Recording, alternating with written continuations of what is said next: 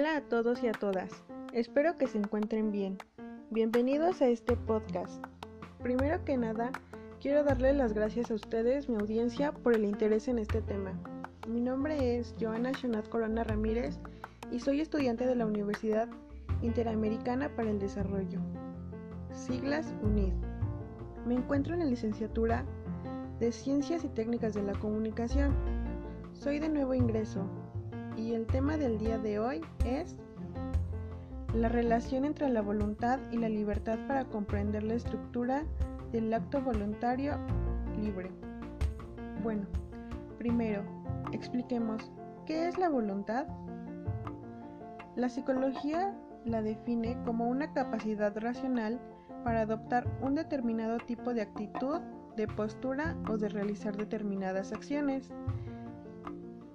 que sea fijado o propuesto en el individuo. El trabajo para la formación de la voluntad implica que el individuo sea crítico, que se encuentre a sí mismo, que fomente la práctica de la libertad y que tenga un propósito en la vida. La voluntad también está relacionada al poder elegir de la conciencia, al sentimiento y a la acción.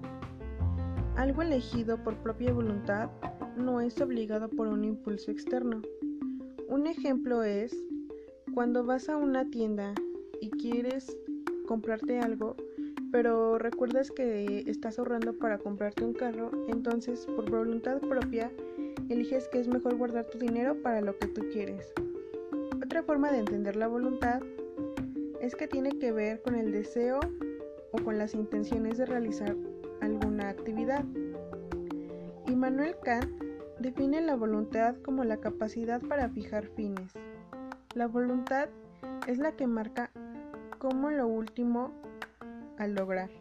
La voluntad es entonces la capacidad de finalizar, de crear o de imaginar, que se considera bueno y que se pretende alcanzar. El filósofo Platón considera que las selecciones completas de los nombres de los hombres son responsabilidad de cada uno, es decir, dependen de voluntad propia. Aristóteles, por su parte, dice que los actos voluntarios son los escogidos con conocimientos de causa y sin obstrucción externa, es decir, que nosotros mismos lo queremos así. Por otro lado, la voluntad es la facultad que permite al ser humano gobernar sus actos, decidir con libertad y optar por un tipo de conducta determinado. El siguiente concepto que vamos a explicar es la libertad, y este consiste en elegir y tomar decisiones respecto a nuestro ser y de las distintas circunstancias. Sin embargo, unido a este valor se encuentra la responsabilidad. ¿Qué es la responsabilidad? La responsabilidad es un valor de responder por nuestros actos, asumir las consecuencias de, de, realizarlo o no realizarlo. Por otro lado, la libertad es la capacidad de elección. No hay nada más importante que la libertad sobre las acciones que tienes en la vida. La libertad es la facultad o capacidad del ser humano de actuar según sus valores, sus criterios su razón y su voluntad. Este es un valor que se debe ejercer desde la individualidad de cada persona con respecto a su personalidad moral. La libertad se refiere a saber y hacer uso de las habilidades que cada quien posee. Muchas veces suele confundirse la libertad con el libertinaje, pero ¿qué es el libertinaje? Bueno, pues el libertinaje es una actitud de abuso de la libertad, y es cuando el individuo no asume las consecuencias de sus actos. Un ejemplo de libertad em, es en, en la libertad de expresión cuando vamos a una campaña y tienes que elegir por alguien, por una postura política.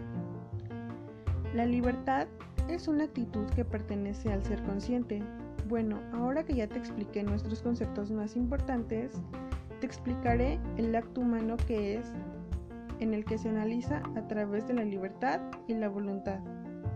Mediante estas facultades que ejerce el ser humano se pueden cuestionar si se ha actuado bien o mal. El motivo, la acción consciente y los medios permiten conocer los alcances de la voluntad y la libertad de la persona. Y en nuestra condición, podríamos decir que la libertad y la voluntad tienen mucho en común, ya que siempre hay un motivo para hacer una acción. Y en este caso, tenemos la voluntad de hacer el bien o el mal, y tenemos la libertad de querer hacerlo o no querer hacerlo. Bueno, espero que hayan entendido un poco de este tema y espero que les haya gustado. Nos vemos pronto en otro podcast y gracias.